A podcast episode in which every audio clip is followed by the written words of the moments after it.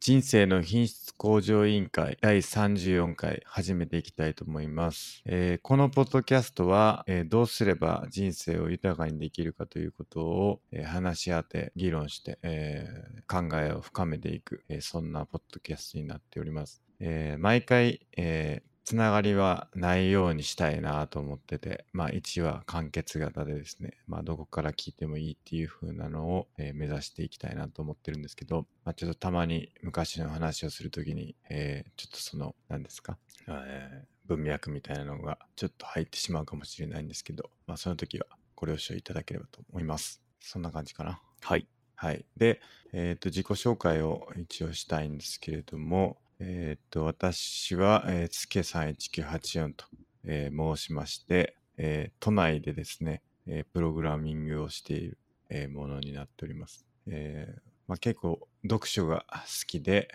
えー最近は特にあの人生の意味は何なのかっていうことを非常に興味が強くてですね、そのえー背景もあってこのポッドキャストも始めたっていうのもあるんですけど、まあ、そのテーマの本を読んだりすることが多いかなという感じですね。でバイブルは、え1日外出力班長ということでやっております。よろしくお願いします。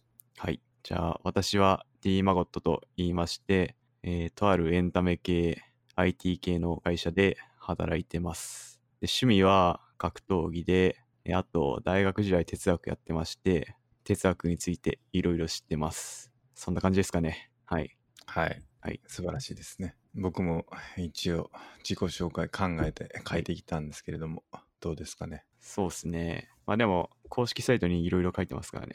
はい。そうですね。あの、そちらも見ていただければと思います。で、えっ、と、公式サイトが、えー scrapbox.io スラッシュ IQOL とえーいう公式サイトになってるんで、えーそちらもまたご覧いただければ、まあ、各回どんな内容で話したんかっていうことが、えー一応書いてるんで、えーそちらも見ていただければと思います。で、えー、Twitter のハッシュタグは、シャープ i q o l というハッシュタグでやってますんで、えーそちらもえー見ていただければと思うんですけど、まあ、ぜひ、あの感想、ご意見、お便りなんかをですね、えーつぶやいていただければと思います。公式アカウントが IQL2019。そうです。はい。そちらもぜひフォローしてもらえばと思います。はい。まあ、ちょっとツイートがまあ全然ないということで、あの、増やしていきたいなと思うんですけど、はい。なんかアイディアありますかアイディア、フォロワーを増やすアイディアですかフォロワー、ツイートを増やすというアアイディアですね。。えもう我々が頑張ってツイートするしかないんじゃないえまあそうですね、確かに。それか1億円配るかですね。ああ、なるほど。はい まあまあちょっとあんまり本質的ではないかなという気がしますけどね。なるほど。ええみんながちゃんとこうツイートしたいと思ってツイートしてくれる。ちょっとやっぱりあのお便りのプレッシャーが強いんじゃないかっていうのが僕の仮説なんですけれどもね。ほあの全部紹介しちゃうからう。はい。あのつぶやく抵抗感があるんじゃないかっていうのが僕の思っていることなんですけど。じゃあ、ものによっては読み上げませんよということで。そうですね。はい。まあお便りって書いてもらうこかどうかですね。つけていただいたら紹介しますけど、つけてなかったら紹介しませんということで。そうですね。まあ、はいどうしても紹介したいっていうのがあれば、ちょっと あの紹介するかもしれないんですけどね。はい。はい。まあ、そんな感じでやっていきますか。はい。はい。じゃあ、えーっと、今週のお便りいきますか。お便り。はい。じゃあ、えー最初のやついきますか。最初のやつ。えー、あった。はい。お願いします。はい、えー会社でも歯科検診してる企業ありますよ。プラークは心筋梗塞、糖尿病等の全身的な病気の原因ではと言われているくらいなのに、血糖をコントロールできない、えー糖の糖尿病の人がプレプラークコントロールを徹底的にしたら血糖が安定することが分かりました。プラークは万病の元なんですっていうことです。なるほど。はい。あるみたいですね。歯科検診やってる会社もあるみたいですね。らしいですね。うちないんですよね。僕もないですね。はい。プラークってあの、歯垢ですかそうです。あの、あれですよね。なんか、昔なんか赤いやつ、なんか、口にクチュクチュってやったら、なんか歯につくみたいなやつありましたよね。ああ、そうです。まさにあ小学校の時に。あれです。あれですよね。はい。あれをコントロールしたら血糖が安定するんだ。まあ、それをちゃんと取ってたら、なんかいいことがいろいろあるらしいですね。なるほど、なるほど。はい。だからちゃんと磨けてるかっていうのをチェックしないといけないわけですね。ですね。なんかそれってどうやってチェックしたらいいんですかそれこそさっきの赤いやつですかまあ、それやってもいいですし、ちゃんと歯医者さん行って、正しい磨き方を教えてもらうとか。まあ確かに。はい。なるほど。やってますうーん、ねそんなまともにやってないです。磨き方を教えてもらってるんですかまあ、親にちょっと教えてもらったりとかあります。はい。あ、そっかそっか。なるほど、なるほど。 孫さんに言われてから僕はあのーガム噛むようにしてますよ。おおどうですか ちょっと食べ過ぎちゃう感じはしますね。あの、前言ってたみたいに、山ほど口に入れてるんですかいや、1個ずつですね。ほう。一旦。はい。あれ1分ぐらいで味なくなりませんい、1分、1分短くないですかそんなんじゃないですか。はい。 1分ぐらいしたらもう味なくなってるなって感じするんですけどね。ああ、1分以上は持ちますね、僕は。気のせいか。はい。なるほど。まあでも、あの、あれからまたボトル1個買ってまたはい。 1個なくなっちゃったんでね。また新しいの買って。え、な、1週間くらいでも1週間ってことないかな ?2 週間ぐらいですかう、ああ、多分。ちょっと早いかもしれないですね。まあ、ちょっと食べるスペースが早いんでちょっと気をつけないとですね。はい。まあ、プラークコントロールしていきましょうってことで、まあ、ちょっとなんか、あのどうやってプラークが取れてるかを見るか、何かあれば教えてほしいなって感じですね。はい。はい。じゃあ次いきます。はい。少し動いているからといって乳歯を抜いてしまうことはしてはいけません。なぜなら他の乳歯が移動してきてしまい永久歯が入るスペースがなくなるからです。乳歯の根を吸収しながら永久歯は放出します。放出ですかね。放出しますか。はい。放出します。なので、えー乳歯の根は必要なんですよとはい。いうことですね。これもうちの母親からのお便りなんですけど、まああの、前回の歯の回で、いつ抜くんやみたいな話があったんで、まあ早く抜きすぎてもダメだし、遅すぎてもダメだしみたいな、なるほど。ベストなタイミングがありますよっていうことらしいですね。 孫さんの話聞く感じだとちょっと早すぎるんじゃないかっていう気もするんですけど ね。まあ聞いたところ、なんか親がちゃんとチェックして、永久歯が頭出してきたなと思ったら抜いてたらしいですよ。なるほど。はいすすごいですね。 わかるんすかまあ、見たら分かったらしいですね、多分。そう、そうなんでしょう。えーなるほど。頭出したらもうほぼ乳乳歯は抜けてるんじゃないかっていう気もしますけど。でし、それをね、はい。うん。まあそれをブチッと脱ぐわけですね。はい。なるほど。まあちょっと皆さん、あのお子さんいらっしゃる方は気をつけてもらってってことですね。そうですね。はいありがとうございありがとます。うございます。じゃあちょっと最後お願いします。あ、僕いきます。お願いします。はい。えー、福岡伸一、動的平行ですか、これは。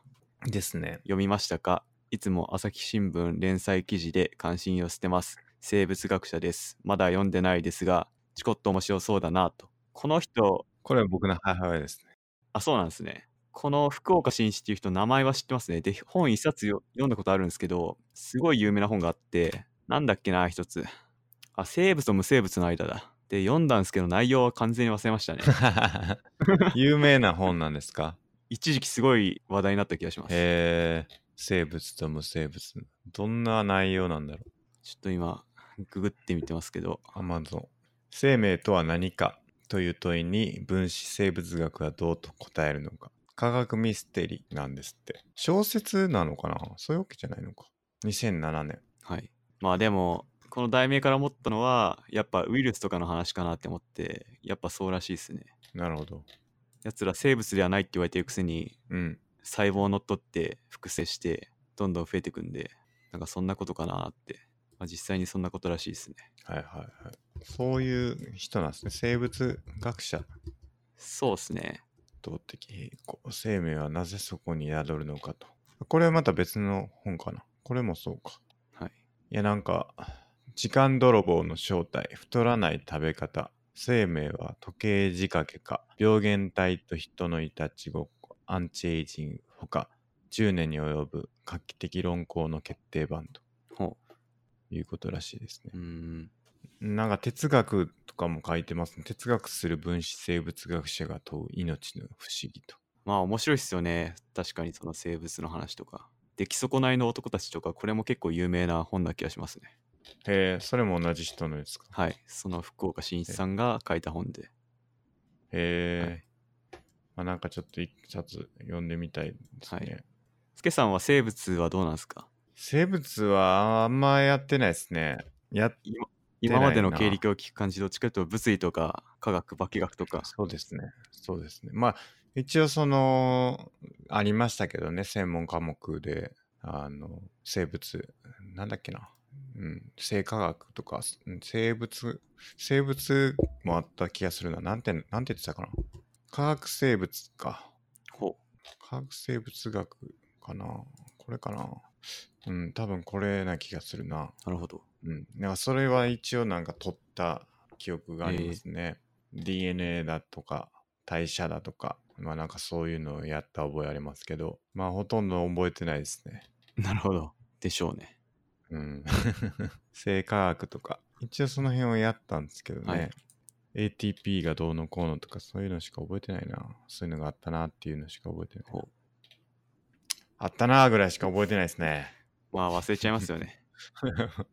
いや、よく、マコスさん覚えてるなと思って、大学でやったこと。いやー、僕そんな覚えてましたっけいや結構哲学の内容とかってほとんど大学でやったことを話してますよね、うーん。いこのポッドキャストで。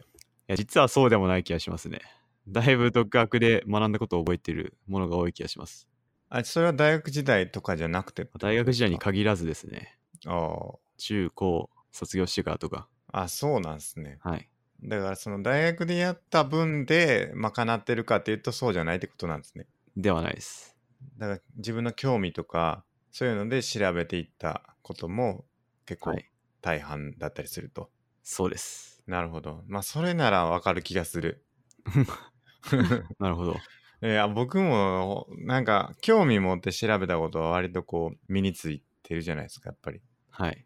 らそうじゃないとやっぱりもう付け焼き場じゃないですけど忘れちゃいますよねですね。ついうんあでも大学で覚えたことも、まあ、うん哲学好きだったんで、はいはいそのことは、まあ、ちょいちょい覚えてますね。うんなるほどなまあちょっとこの本あの読んでみたいですけどちょっと今積んどくが多いんでねですね。いつになるかって感じですけどはい。うんまあこれちょっと積んどきますねはい。 IQOL おすすめ本ということで、まあ、今回は我々の母親からのお便りだけでし たという。あの、そういう感じになってますね、最近 ね。一族ポッドキャストですね、これ。ひょっとすると、リスナーも一族しかいないんじゃないかっていう説もありますけど、大丈夫ですかね。そうですね。うん。最近ちょいちょい Facebook で僕も宣伝してるんで、なるほど増えて。くあれりがるとうございます。祈って。えーちょっとね、やっぱり低迷してるというかね、リスナー、リスナーの、あの、絶対数というか、はい。あの、増えていかないんでね、はい。あの聞いていただけてる方には、あの、ありがたいんですけど、はい。やっぱりこういろんな人にもっと聞いていってもらえると嬉しいなと思ったりはするんで、広げていきたいなと思います。はい。で、今回がもうその起死回生の1回なんですよね。起死回生、もう誰し満をも、持しての。そうです。誰しも聞くべき内容じゃないかなと 誰しもなんすか、本当に。まあやっぱ自分に子供がいる人とかはいはい。逆に自分が受験に挑む人とか結構な対象がいると思うんではい。今回は絶対聞くべき内容かなとはいなるほど。あ、ハイラードカウダーやってそうなかだったわハイライトどうします 今入れますいや、今回はちょっとやめときましょう。一、回。はい。最後まで聞いてほしいということで、ハイライトはなしでいきわかまりしょう。で、えっ、と、今回のテーマは、まあ今ちょっと言いましたけど、はい何ですか今回は大学受験ですなるほど。はいあの全国の受験生の皆様に向けてですね。はいあの今ちょ追っうど夏休み前ですか夏休み中ですかてもう始まってますね。でよく言われるのが夏を制す者が受験を制すとみたいなこと言われてるんでなるほど。まさに、この受験真っ最中の人は、これを聞けば、モチベが爆上がりすること間違いなし。はい。 天王山ですね。そうですね。まさに。 行きましょはい。う。何から話しますかまず最初は、はい。なぜ大学受験をするのかっていうことですね。お いきなりやっぱ大事ですね。そこが一番のでことだ僕から。たびたび言ってるんですけど、物事が継続しないのは、その意義っていうものを見出してないからってよく言ってるんですけどはい。はい。じゃあスケさんなぜ大学受験しましたああ、僕の、僕がなぜ大学受験をしたかと。はいうん特に理由ないですね。理由はない理由はないけどスケさん結構頑張ってあのトップ合格しようみたいなすごい頑張ったわけじゃないですかそのモチベっていうのはどういうふうに来たんですかうーん、よくわかんないですね。 わかんない なんであの受験したのかがちょっと分かってないなぁなんでなんですかねですかいや、結構ね、特に何も考えてない。何もかん行くもんだと。そう、大学っていうのは行くもんなんだという思いがあったのかなという気がしますね、僕に関して言うと。うん、じゃあ無意識に行くべきものだっていうことを考えててそれが、まあ、そういうふうに反映されたってことなんですね。そうですね、僕の場合はそうですね。はいまあ、でもそれは絶対すごい珍しい例ですね。いや、でも結構そういう人ばっかりだと思いますけどね。でもそうそれでみんながみんなモチベ維持すればいいと思うんですけどはいはい。僕が言ってるようにその意義を見出してない限り物事っていうのはちゃんと継続するものではないと思ってるんでそうですね。なんでその理由が分かんないまま、スケさんのように、こう、気合い入れてやるかっつったら、そんな身が、みんな身が入らないと思うんですよね。そりゃそうかもしれないですね。なんで、逆に言うと、なぜ大学受験をするのかっていうことが分かっていれば、相当ないい姿勢で大学受験にこう挑める。やる気が出る。勉強ができる。なんで、結局なんだら、僕もそんな勉強好きじゃなかったんで、正直そんなやる気がなかったと思うんですけど、逆にその、そこを攻略しちゃえば、もう誰しも受験をちゃんと挑める。やる気を出して挑めるっていうとこだと思うんですよね。はい。なるほど。マゴトさんは今言ってましたけど、そんなにモチベーション高くなかったんですかうん、そこまでめちゃくちゃ高いわけではなかったと思いますね。でも、ある時から僕はね、気づいたんですよね。ほこの大学受験とは何ぞやと。う。うん。もう大学受験っつうのは、もうこれはゲームだなって思ったんですよね。結局大学受験って別に受かろうが落ちようが死ぬわけじゃないし、なんかその出た大学とか入った大学によって人の価値が絶対的に決まるわけじゃないし、うん。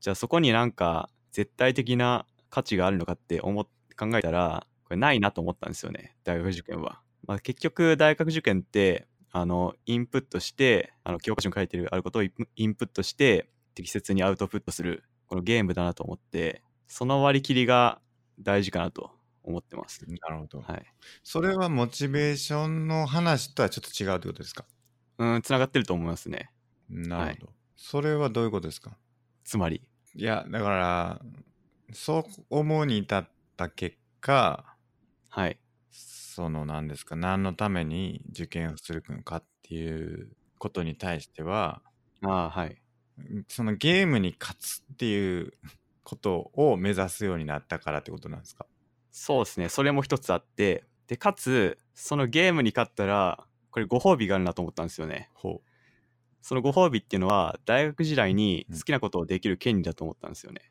その4年間、前もポッドキャストで言ったことあるんですけど、大学時代はその自分の好きなことをやっていいと。その勉強をして4年間過ごしてもいいし、その違うことにこう情熱をさい注いでやってもいいし、この好きなことが4年間できるっていうのが、その勝者に対しての権利だなと思ったんですよね。う。はいはい。なんで、そのゲームに勝てば、ちゃんとした報酬があると思って、まあ、僕は、あの、そこで、あの、大学時代何したいかなって分析したんですよね。まず僕は格闘技とかメタルが好きだから、東京に行けば、あの、そういうライブとかイベントとか行けるなと思って、なるほど。で、もう一つが哲学が好きだったから、哲学やってみたいなと思って。で、さらに、まあ、後ほど話しますけど、国公立と私立だと学費が全然違うんで、国公立の方が良かろうなと思って。はいはい、はい。でそうなると実は当てはまる大学が一つしかないんですよそうなんですか はい東京で哲学があって、はい国公立。はいえ、その条件でもう1個しかないんですか もうほほぼ一つですねそうなんだ。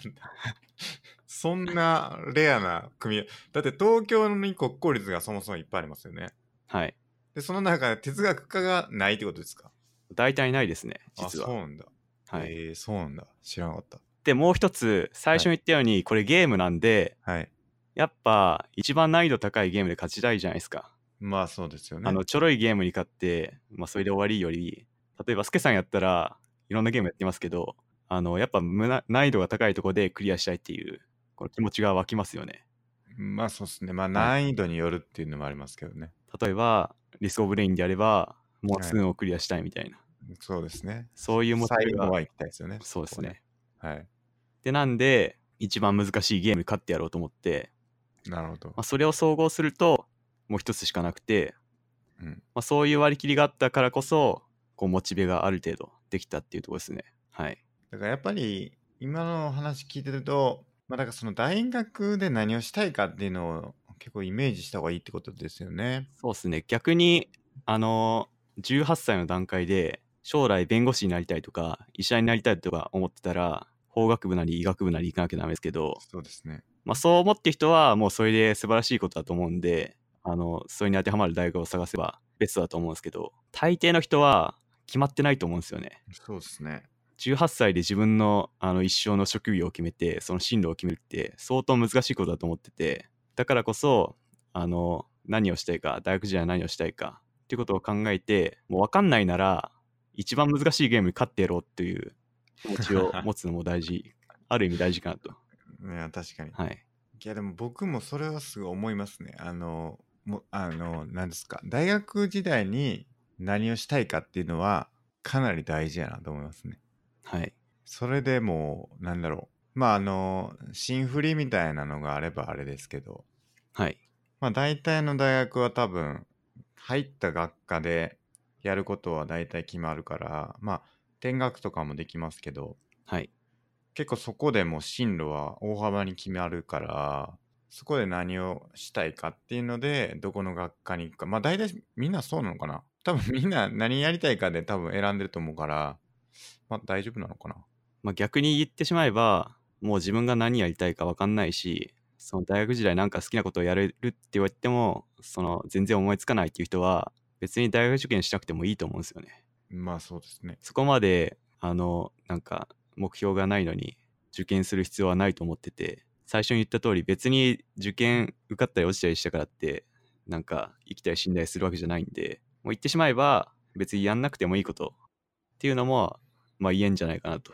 僕は思ってますね。なるほどまあ、はい結構まあ最近はどうかわかんないですけどまあ最近もそうなのかなまあ就職予備軍というかしゅ予備校みたいなのやってるじゃないですかはい、大学が、はい、それがまあいいのか悪いのかっていうとまああれですけど、はい、まあ、その就職するためには大学行っといた方がいいよねっていうのが結構そのモチベーションというかその大学を受ける理由になってることは多いのかなと思いますけどね。そうですね。うん、で、大学受験にあのかけるといいことっていうのは、なんか自分が頑張ればこれだけできるんだなっていう、なんか自分の証明にもなると思ってて、はい、この同世代の何十万人っていう人が一堂にこう会して同じ試験をセンター試験受けたりとか、まあ、それによってなんか偏差値が高いとことか低いとことが割り振られるとかこういうなんか世代同じ世代間で自分の位置を証明できるイベントってそなんか人生にないと思っててはい、だからこそここのゲームで勝てば自分はこれだけやればできるんだっていうあの自信になるしそれが社会に出てある程度一定の信頼を得られるっていうそういう面もあるんじゃないかなと思ってます。うんうん、そうなんですよね。はもうてかむしろ最後と言ってもいいかもしれないですね。ですね。あのまあ一応学校のその大学の中で試験とかがあるから、まあ、それが最後なのかな。まあでもあるしまあでも全校区はそこが最後か。全国区じゃないですもんねやっぱ大学内でそれに比べたらだいぶ小さい範囲になっちゃうんでそうですね。うん。まあ、そこで自信につながるというのはありますよね。自信につながるしまうあんそれが生きていく中でなんていうか自信のよりどころみたいにもなったりするとうん。確かに。はいまあ逆に言えばもうそれも別にいいやみたいなそんなやればできるとかそんな証明いいからって思っちゃうなら別にやらなくてもいいとうん。いうものなんですよね確かに。はいまあ、今日ちょうど見ました。今日、昨日かなちょうど見ましたけど、あの、やればできる、本気を出せばできるんだっていうことに対して、あの、言ったことに対して、その、まあ、できないっていうのは、それも含めて実力なんですよみたいなのがツイッターってありましたけど、はい。見ましたああ、見てないっす。いやなんかそういうのがああってそれ見たんですけど、まあ、それを なんだろうやればできるっていうのを本当にやってあの何ですかちゃんとその実力をちゃんとやればできるの自分の思っているところに到達させる機会の一つではありますよね。そうっすね。うんしかもやっぱさっき言った通り、人生でもう、なんていうか、最後っていうか、一大ゲームなんで、もうこの機会を逃したら他にはないはずなんで、まあ、そこで踏ん張れる自分を証明するっていううん、イベントかなって思ってますね。そうですね。なんで、なんか無意識に結構受験が人生にとって一大事とか、まあ、考えるよりも、ある程度こうゲームだと割り切って挑むっていうのが、こう真理に基づいた大事なことかなと思います。うん、だなるほど。まあ、はい。もし本当に何がやりたいか分かんないならってことですよね。そうですね。分かる人がいて、まあそのもう本当にすごい描けて、思い描けてて、このために大学行くんだっていうことをしっかりこう持ち続けてる人は継続できるための要素を持ってるからはい。頑張れるはず。だからまあ一番最初はそれを目指すべきで、はい。まあそれ持ってる時点で多分他の受験生からは大幅にあの優位に立てるというか、そのモチベーションの強さでいくとかなり強い方なんじゃないかと思うんですけど、ですね。うん、でそれで多分結構優位になるし、まあ、もしそれが持ってないんだとしたらゲームで勝つんだという気持ちを持ってみるというのもいいんじゃないかと。はい。逆に、スケさんの周りに、俺は医者になるから絶対医学部行くぞみたいな考えてた人っていますああ、いた気がしますね。なんかはい。それこそなんだろう結構その学年一番の子とかはい。なんかそういう人はそんなんだった気がしますね。でも正直18歳でほんほんまにそれ心の底から思ってんのかって僕はだいぶ疑わしかったですね結局親が医者だからなんか自分も医者になろうみたいなこうふんわりした状況の中でやってる人が多数で本気でここの底から医者になろうとか弁護士になろうって思ってる人って、まあ、正直ゼロじゃないかなって僕は思ってるんですよねうん、はいちょっとでも分かんないなでもんなんかやっぱりこう力強い意志みたいなのを持ってる人はいた気がしますねそれはなんか自分の体験はいしたことなのかまあそのなんだろう会社とかもいるじゃないですか会社っていうかその社会出てからもはいなんかすごいなっていうかそのめちゃくちゃ若いのになんかめちゃくちゃ課題意識を持ってなこれを何度か俺がしなあかんのやっていうのを強い思いを持って何かやろうとしてる人っているなってことはあるじゃないですか。いますねうん、だからそれと同じようにそういうなんか何かの経験とか原体験みたいなのがあって医者になるんだって言ってやってる人はまあ中にはいるんじゃないかなっていうのは僕は思いますけどね。中にはいると思いますけど、まあ、僕の勝手な体感ですけど絶対一般もいないと思うんですよねいや、それはそうだと思い ます。相当レアだと思いますね。超レアでうん。なんで大体の人はぼんやりとしたまま受験に挑んでしまってるので、そうですね。はい、まあでも、どうですかね。まあ、それになんかこう、時間かけすぎてしまうのもちょっと良くないかもしれないんで、あの、はい、やっとこう、分かったと。はい。大学行く意味、分かったって言って、それがもう受験の前の日やったら多分、 厳しいと思うんで、はい、まあある程度割り切るっていうのも、まあ必要なのかなっていう気がしますよね。まあ割り切れたらいいですけどね。うん。まあでも割り切れないんじゃないですか。うん、まあだからそはういですよね。やっぱりその意義を見出さないと継続しないと思うんで、うん、まあ確かに、はい、なるほどな。はい。まあそれが一つのですね。アドバイス1ってことですか。アドバイス1。え受験はゲームであると。えゲームであると。はい。インプットしてアウポアウトプットするゲームでしかないと。うん。で、そのゲームでに勝継続。はい。ゲームに勝ったら、まあ、好きなことができますよということですね。で、それが、その結果が人生における自信とかにもなるっていうことですね。うん、そうですね。は。い。なるほど。はい。それが一つ目。はい。で、あと、はい。僕自称大学受験コンサルタントなんですけど、そうですよはね。い、自 称、お仕事待ってます、それ最初に言うべきでしたね。そうだった。自己紹介で言うべきでし たね。で、結構重要なのが大学選び。超重要ですよね。どこの大学を受けるかってことですか。はい。はい。で、基本的には、あの、国公立を選んだ方がいいです。っていうのも、まず学費が全然違う。まあそうですね。はい。どんくらい違うか知ってますかなり違いますよね。はい。効率が4倍とかですかおーそんもっとかな。あまの、あ、医学部とかになったらもっといくと思いますけど。今、ベネッセのあの情報サイトを見てるんですけど、国公立が初年度80万で、私立の理系が150万円、約2倍ですよね。はいはいはい。で、私立の医科歯科とかになると480万円。え、何倍だろう ?6 倍ですね。もう全然違うと。で、しかも国公立って、どの学部行っても一緒なんで、ああ、はいはい。金額がですね。あの、そうです。文系以降が、あの、医学部以降が全然同じなんで、もうこれはまあ単純に国公立行った方がお得ですよね。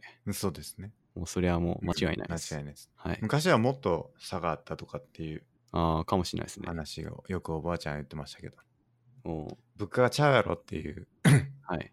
話もあるんですけどね。ですね。それが一つですか。国公立を選んだ方がいい理由一つ。その一。はい。その1。で、はい国公立選んだ方がいい理由のその2は、あの、国公立って基本的にセンター試験を受けるんで、いろんな教科やる必要があるんですよね。はい。なくなるとかいう話が ありますけどね。あ今、変わるっていう話あありますけどまあ、ちょっとそれは置いといて。それはさておき。あの、文系でも理系の科目やんなきゃダメだし、逆に、えー理系でも文系の科目やんなきゃダメだし。でも、あの、私立の文系とかって科目が相当絞られてて、そうですね。まあ、国語なんだろう歴史英語終わりみたいなことになってて、まあ、これがどういう影響を及ぼか及ぼすかというと結構教養の差につながってくんじゃないかなって思うんですよね。ああ、なるほど。はい、やっぱ私立文系で済んじゃった人はあの理科の科目とか捨ててるんでその理系の科目の知識がついてなくてそういう方に明るくない人生になってしまうと、はいまあ、逆に国公立の行った人はちゃんとそういうことも勉強してあるんであのいろんな方に満面に教養がつくというのがあるんで、まあ、やっぱり国公立を狙った方があの今後の人生も豊かになるんじゃないかなと、なるほど。はい、思います。僕で言うと、世界史やりましたけど、センターでやらなきゃいけない。結構やったんですよ、世界史は。はい、 何も覚えてないですね。何も覚えてないゼロですか本当に。ゼロ、ゼロに近い。なんか、むかあの、何ですか、あの、タペストリーっていうのがあって、はい世界、えー最新世界史図説っていうの最近買ったんですけど、はいこれ870円で、めちゃくちゃ図がいっぱいあって、で、かオールカラーで、はいあの、歴史をすごい細かく説明してるやつがあるんですよ、世界史を。はいこれ見ても、ああ、あったなーぐらいしかないんですよね、マジで。ほうああ、これ、やったわー、みたいな。あの、あったあった、みたいな。あの、見たときに、ああ、あったあったっていうぐらいの知識というか、 記憶しかないんですよ。はい結構やったんですけどね、勉強したんですけど、なんで、なんか、やっぱこれもモチベーションが、受験っていうモチベーションで勉強する。はいもちろんそれが基礎になるっていうのはあるかもしれないんですけど、どうしてもちょっと弱いうんのかなという気はしますね。それはそれで。まあ、やら、やる、やらんよりやった方がいいとは思うんですけど。うーん、え、何のモチベですかモチベが。あの、そのモチベが、要するに受験っていうモチベで国公立を目指して、その文系の人が理系の科目を勉強する、理系の人が文系の科目を勉強するっていう対象としての、その教養っていうのは、受験が目的だとそこまで身につかないんじゃないかっていほうう気がしてるんですよね。まあでも意外と身についてんじゃないですか。こうやったなーで、こう、なんとなく覚えてる時点で十分価値あると思いますよ。はい。なるほど。うんそうか。もう本当にね、何も使えないんですよね、僕のに世界史の知識は。でも聞いてわかるだけまだいいですよね。やってなかったらもう何ですかこれなんで。あったなーですよ、マジで。それが何かとか全く説明でき ないですよ。あったわーみたいな。、はいい。たいたみたいな。はいそんな感じですよ。まあでもその直まあね接知識として覚えてなくても、はい。まあそういう歴史があってとかなんか考え方に影響を及ぼしてる可能性は結構あると思うんで、確かはに。い。なるほど。なんかそういう点でも影響あるんじゃないかなと。それが国公立を目指した方がいい理由のその2。そうです。なんで、その3もあります。その3はないですけど、たまに私立の文系をあの洗顔っていうか私立文系だけ狙う人とかいますけどあのその人はだいぶ無駄な選択をしてると僕は言いたいですね 無駄。まず金の無駄あー効率は良さそうですけどね、私立文系、洗顔は。え効率あーいやでもあその勉強効率。これがですね、まあ、なぜかわかんないですけど勉強効率がいい科目が絞れるからあの、はい。いいと思っててもそれ実はそうじゃなくてやっぱりこれなぜかわかんないですけど僕のデータによると国公立を目指した人の方が私立文系受かりやすいです。はい、おーなるほど。これ僕の実体験なんですけど僕あのまあ一応なんていうか別の大学私立文系も受けてその大学はもう一切対策しなかったんですよねはいはもう受験なんだろう過去問とかも解かなかったし僕は国公あの国立メインで受けたんででも私立文系受かったんですよなんで逆にその私立文系洗顔の人もいたと思うんですけどそういう人はなぜかあんまり結果を出せないんですよね逆にあの全部の教科やってた人の方がなぜか受かりやすいっていうい。なるほど。法則がありますねそういう意味でも、はいあの、やっといた方がいいと。やっといた方がいいと思います。もうこの4年間にしたら、あの初年度でもうなん80万くらい差がついてるんで、まあ確かにお金の面がね、そうっすやねっぱり大きいですね。それだけあの出してもらうってことになるんで、それはもう国公立最初から寝た方がいいやろというのは間違いないですね。絞ったからといって受かりやすくなるわけじゃないぞと僕は言いたいですね。それって、はい。いやでもなんか多分みんなそうだと思うんですよ。はい。国公立行けるなら行くわみたいな人もいると思うんですけどはい。それはもう行けるもんなんですかねそのどのタイミングでもう行けるもんなんですかそれは。それはいやそれはアントニオ猪木の言葉を借りると、はい、試合やる前から負けた後のことを考えるやつがいるかってことですね。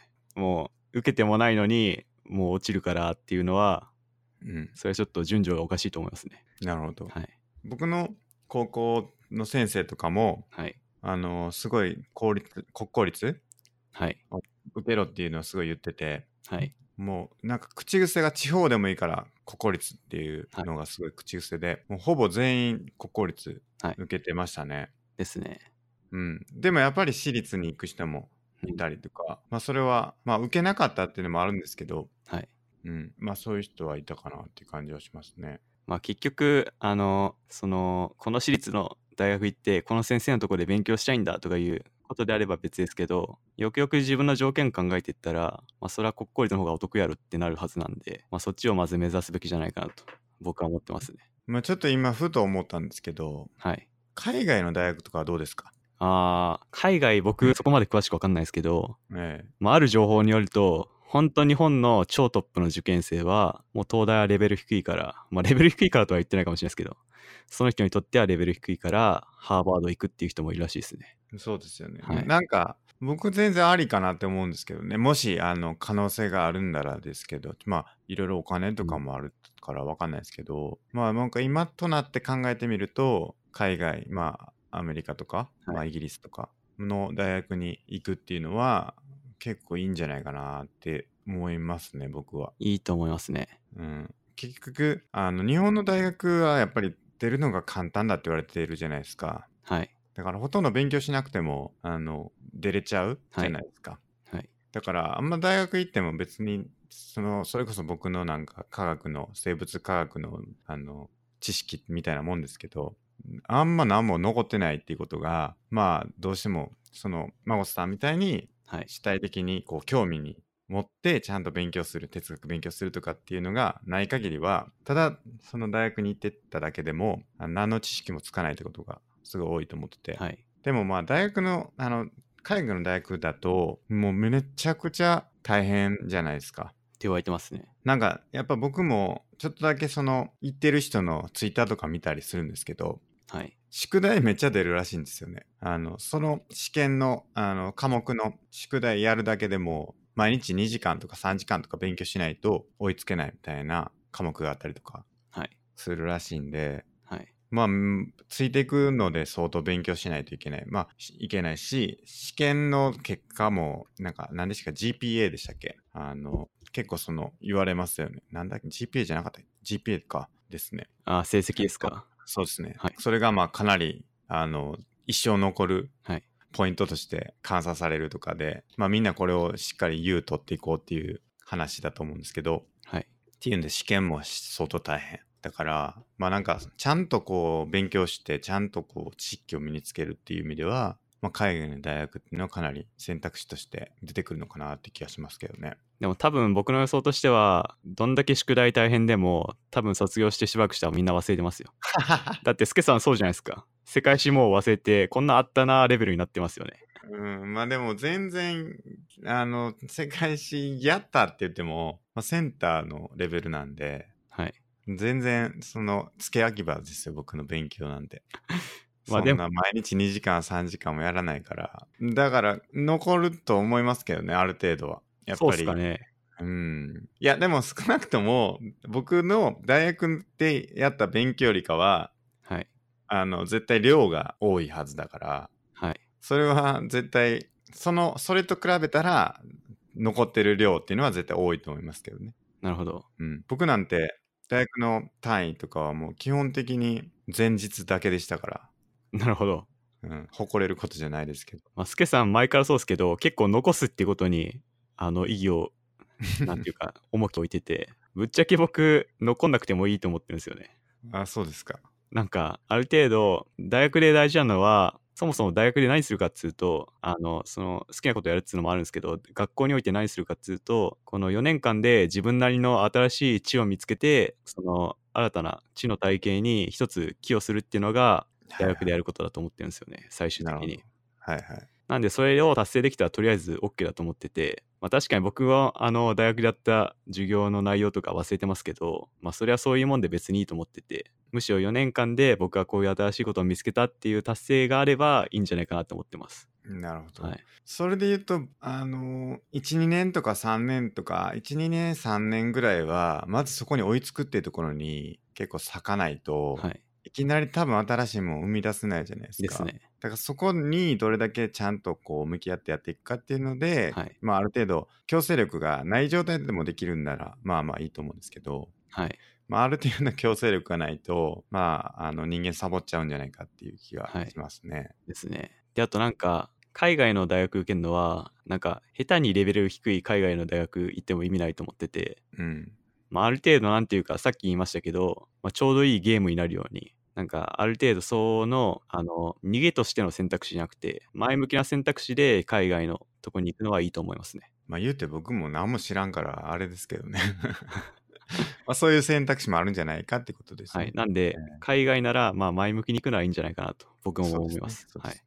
そうですねまあ、本当日本のトップレベルの人はあの日本の大学では収まらないレベルの人いるんでそういう人はもう日本っていう土俵で戦わないでもう世界相手に戦うのもうん、全然ありじゃないかなって思いますね。そうですね。はいあと、僕が一個だけ伝えておきたいのは、あの、プログラマーになりたい人、ソフトウェアエンジニアになりたい人、将来やりたいなって思ってる人は、絶対情報学科、コンピューターサイエンスの学科を出といた方が良いとほういうことだけは伝えておきたいですね。はいあの、もう絶対、これはもう行くべきだと。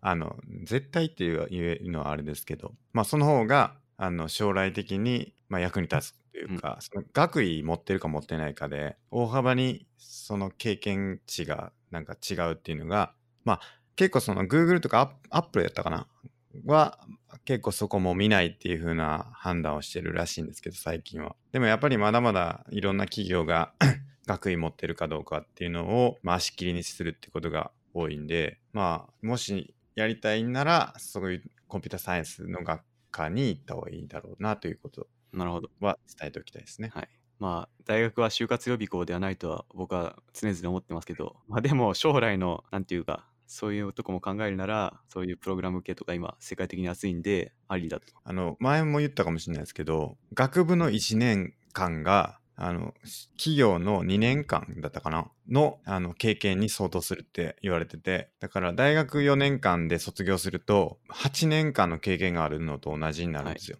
まあ、逆かな。まあ、どっちかっていうと、8年の経験があったとしても、それは学部4年生の人と同じってみなされるらしいんですよ。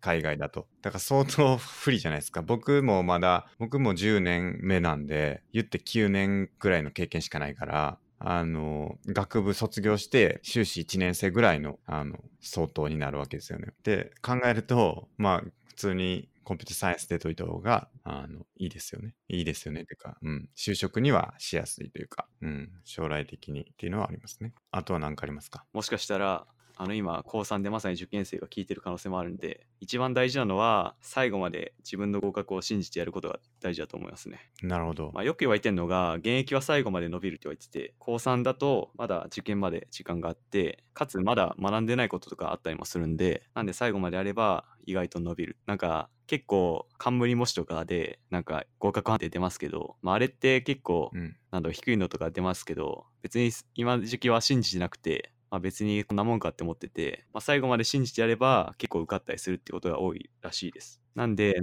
この時期は多分浪人生が相当幅利かせてますから。なんで受かるために大切なのはやっぱなんだかんだ不安になんないでこう自分を信じてやることが大事かなと思いますねはいうん、そうですね。僕もだから現役生をいいかにこうはい叩くかって叩こくとか で。